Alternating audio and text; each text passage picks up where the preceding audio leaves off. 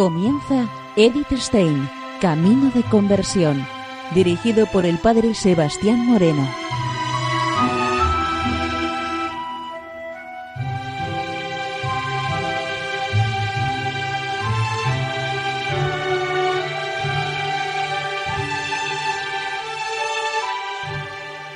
Muy buenos días, nos de Dios. Seguimos conociendo a Edith Stein, Camino de Conversión. En esta emisión de hoy continuamos con el programa anterior, en donde nos estamos dedicando a conocer las cartas de nuestra querida hermana.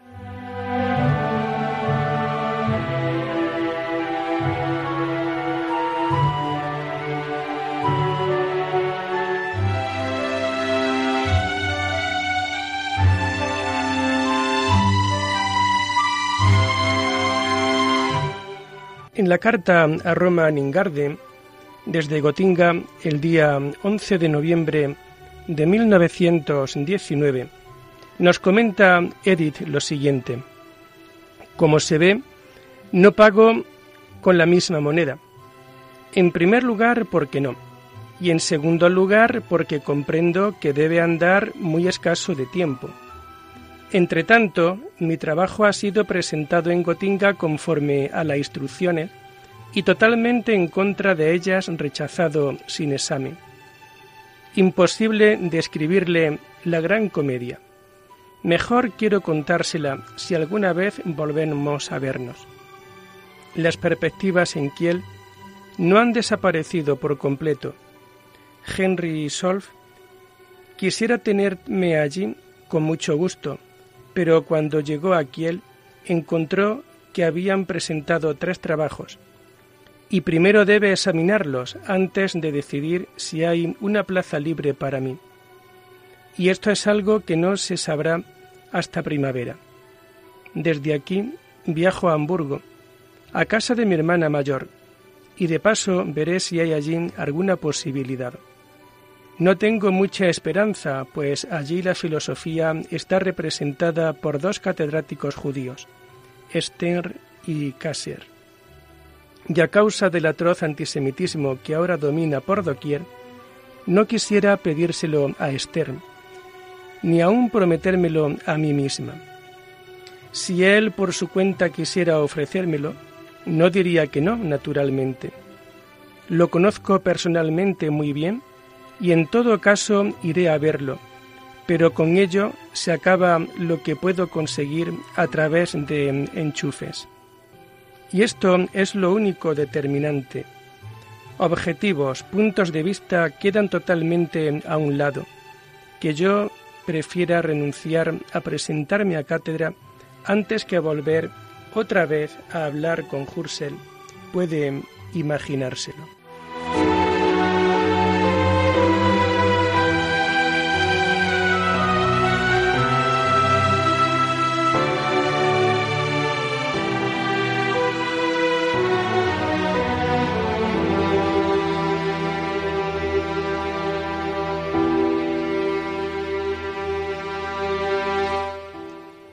En la carta a Konrad Hanich desde Breslau el 12 de diciembre de 1919 nos comenta Edith lo siguiente. El caso anterior al que la carta se refiere es la del concurso a cátedra de la matemática señorita doctora Noeder.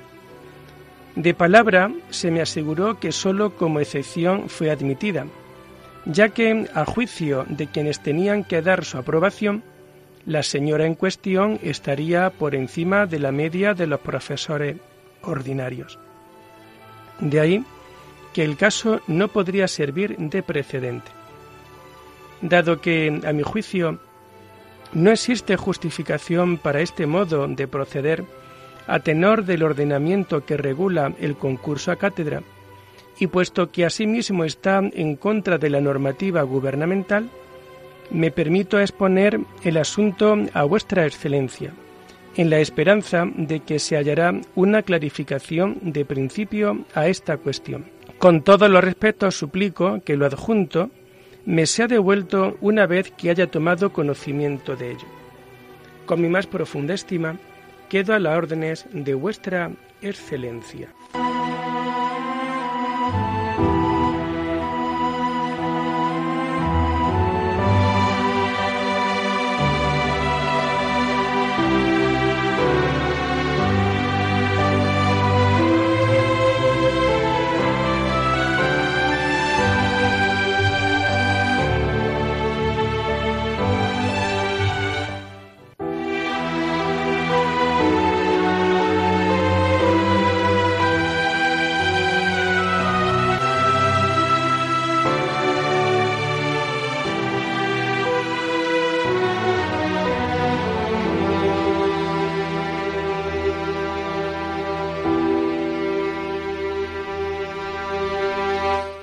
En carta a Roman Garden con fecha 15 de marzo de 1920 desde Breslau, nos comenta Edith Stein lo siguiente.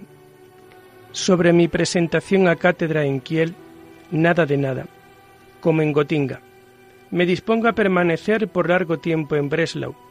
Si ahora las circunstancias políticas se aclarasen, hasta tal punto que ya no pareciera ridículo proponerse algo para el día siguiente, quizás pusiera en marcha centro de enseñanza u organizara una academia privada en torno a mí. Como ve, después de los fracasos, no soy más modesta.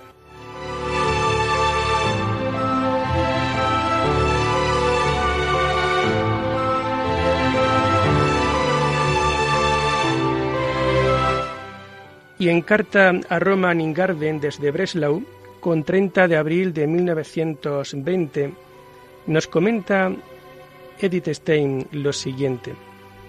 En plan de bromas, también yo he comenzado a impartir lecciones de introducción a la filosofía desde el punto de vista fenomenológico, pero no en la universidad, sino con la propia Venia Legendi, en mi casa.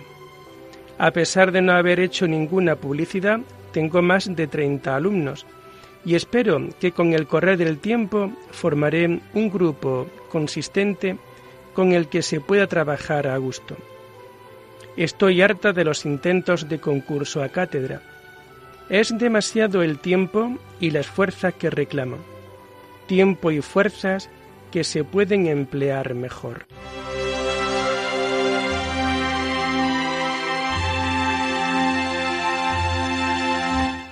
Y en carta a Fritz Kaumann desde Breslau, con fecha de 30 de abril de 1920, nos comenta, por lo que a mí se refiere, doy clases prácticas en mi casa, Introducción a la Filosofía, sobre base fenomenológica, en las que participan más de 30 personas.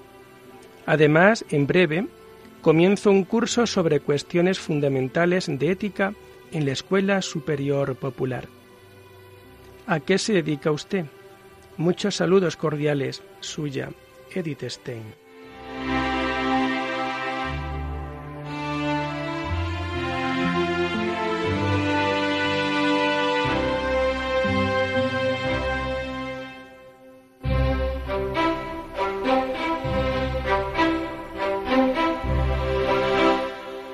En la carta a Fritz Kaumann desde Breslau con fecha 31 de mayo de 1920, nos comenta Edith Stein lo siguiente.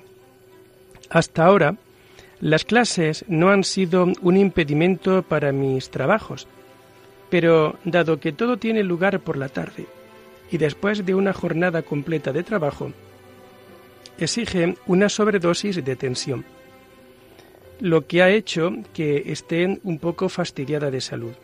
Yendo a las montañas he hecho acopio de reservas, que espero me duren hasta el final del semestre. No pienso presentarme nuevamente a cátedra. A instancias mías ha sido enviada la nota circular a las universidades con motivo del concurso a cátedra de las mujeres. Pero a decir verdad, no espero nada de ello. Fue solo un capirotazo para los señores de Gotinga.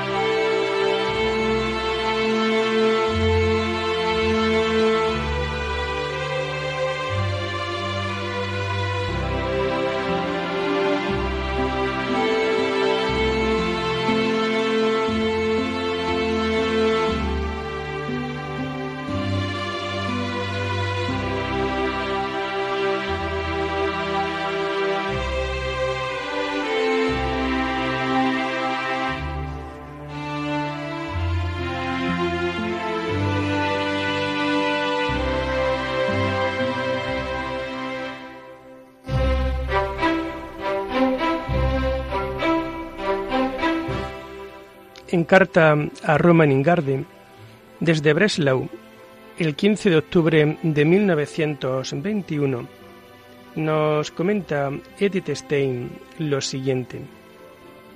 En Gotinga tuve cuatro semanas al pequeño cura bajo mi custodia y ahora aquí he de cuidar de mi hermana y de su bebé. Hablando en serio, no le falta algo de razón en lo referente a mi extrañeza del mundo, pero creo que es en un sentido totalmente distinto del que pensaba usted. Estoy a punto de pasarme a la Iglesia Católica. Sobre lo que me ha llevado a ello, nada le he escrito. Y la verdad es que esto es difícil de decir e imposible de escribir. En todo caso, en los últimos años he vivido mucho más que he filosofado. Mis trabajos son sólo pozos de aquello que me ha ocupado en la vida, pues ahora estoy construida de tal modo que debo reflexionar. Justamente ahora estoy pasando unos días muy malos. Para mi madre, la conversión al catolicismo es la peor cosa que puedo hacerle. Y para mí es terrible ver cómo se tortura con ello sin que yo pueda aliviarla lo más mínimo. Pues aquí la limitación del entendimiento es absoluta. Quiero marchar de viaje dentro de ocho días.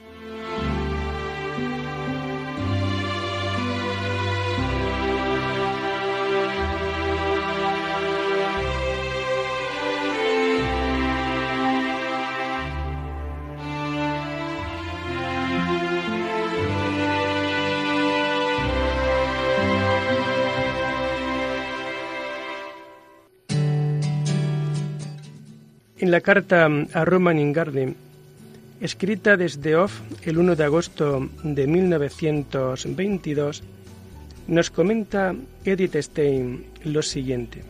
Allí existe un aparato conceptual preciso y bien desarrollado que nos falta a nosotros. Estamos hablando de la filosofía escolástica. Por contra, en la mayoría de los casos falta el contacto directo con las cosas, que para nosotros es aire vital.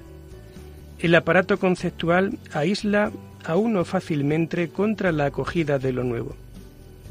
Estuve seis semanas en Breslau. Mi madre creyó que no volvería nunca más a su casa desde mi conversión. Ahora le he demostrado que no es así y con toda el alma desea tenerme nuevamente y por mucho tiempo junto a sí. Probablemente pasaré todo el invierno en Breslau. Tal vez podríamos entrevistarnos entonces si usted no puede venir al sur de Alemania.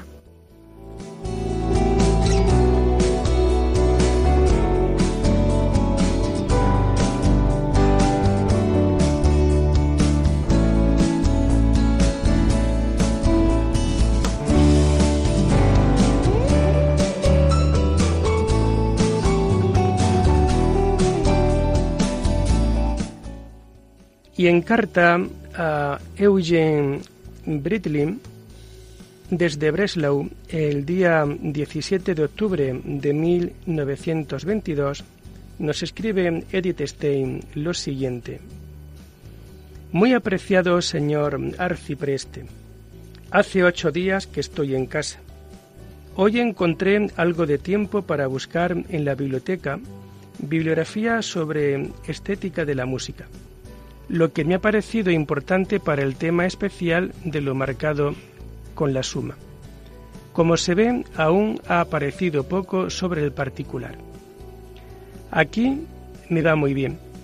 Para las próximas semanas dispongo de bastante tiempo, lo que significa que otra vez puedo trabajar algo científicamente. Por de pronto, tengo preparado para la imprenta un viejo manuscrito.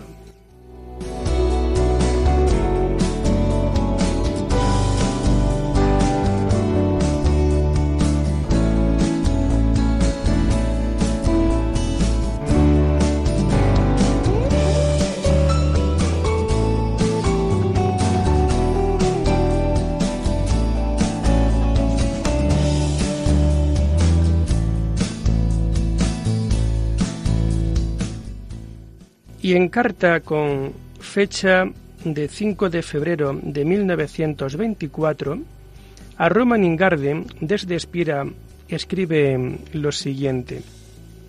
Desde tiempo inmemorial, usted ha desaparecido completamente para mí.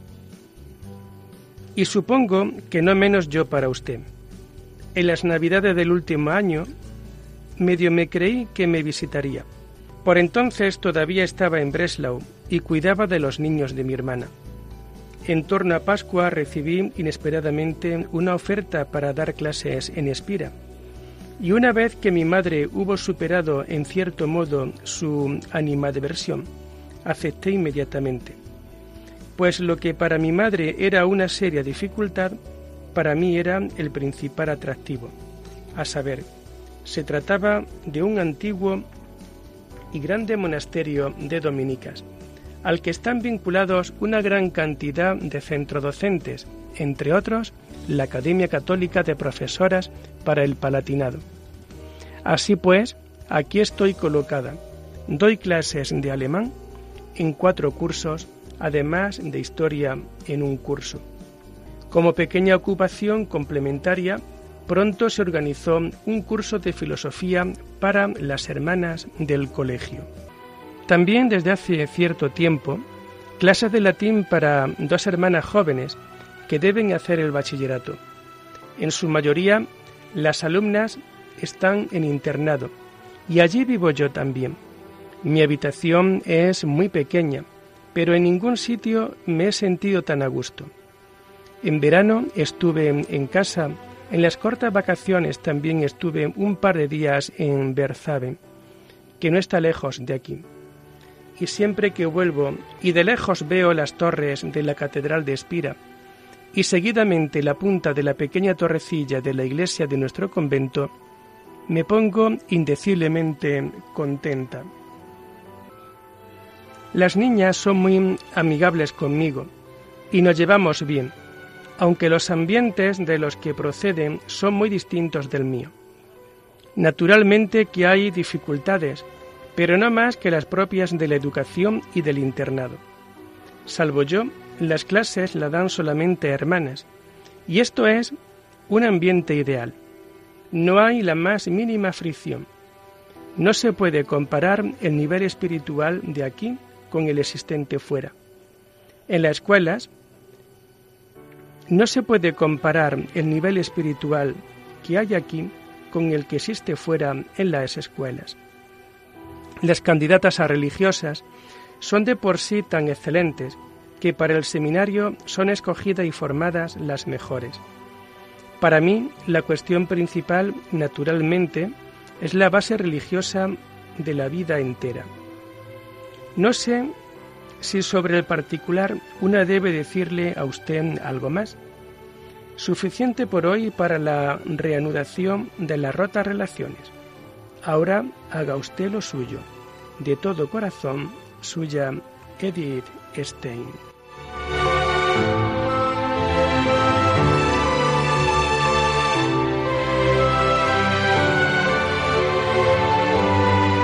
Y en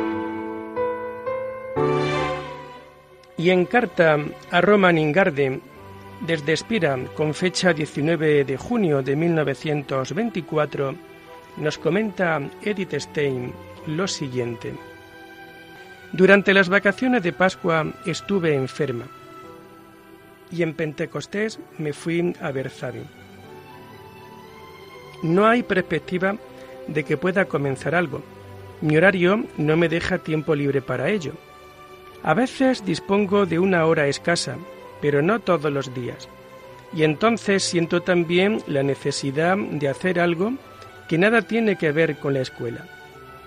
Este astillamiento del tiempo, impensable para realizar un trabajo propio, lo he empleado el año pasado para traducir un libro del cardenal Newman, para la editorial a la que pertenece en calidad de fundador y director. Y ahora se me pide un segundo volumen. Traducir me proporciona verdadera mm, alegría. Además, para mí es muy hermoso sentirme tan cerca de un espíritu como Newman, como la traducción trae consigo. Su vida entera ha sido sólo una búsqueda de la verdad religiosa y la ha conducido inevitablemente a la Iglesia Católica. ¿Cuánto tiempo ha empleado usted en la clase de religión en la escuela, en el estudio del dogma católico, de su fundamentación teológica, de su desarrollo histórico?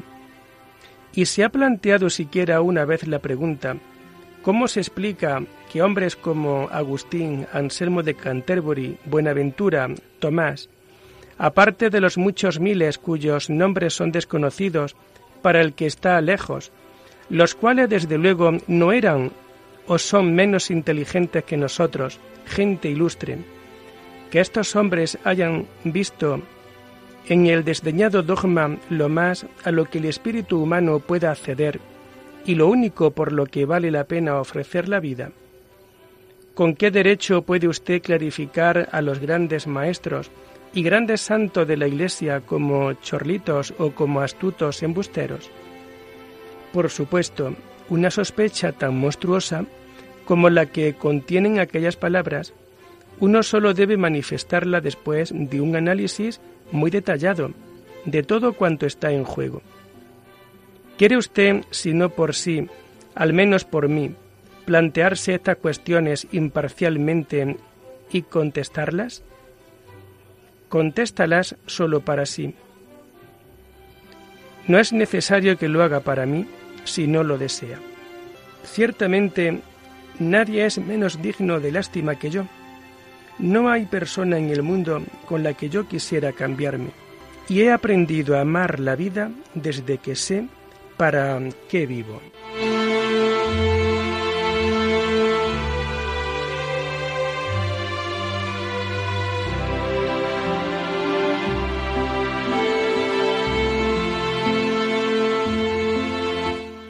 Lo dejamos aquí por hoy, invitándoles a seguir conociendo el mensaje y la vida de Edith Stein. Hasta la próxima semana. Muy buenos días en el Señor.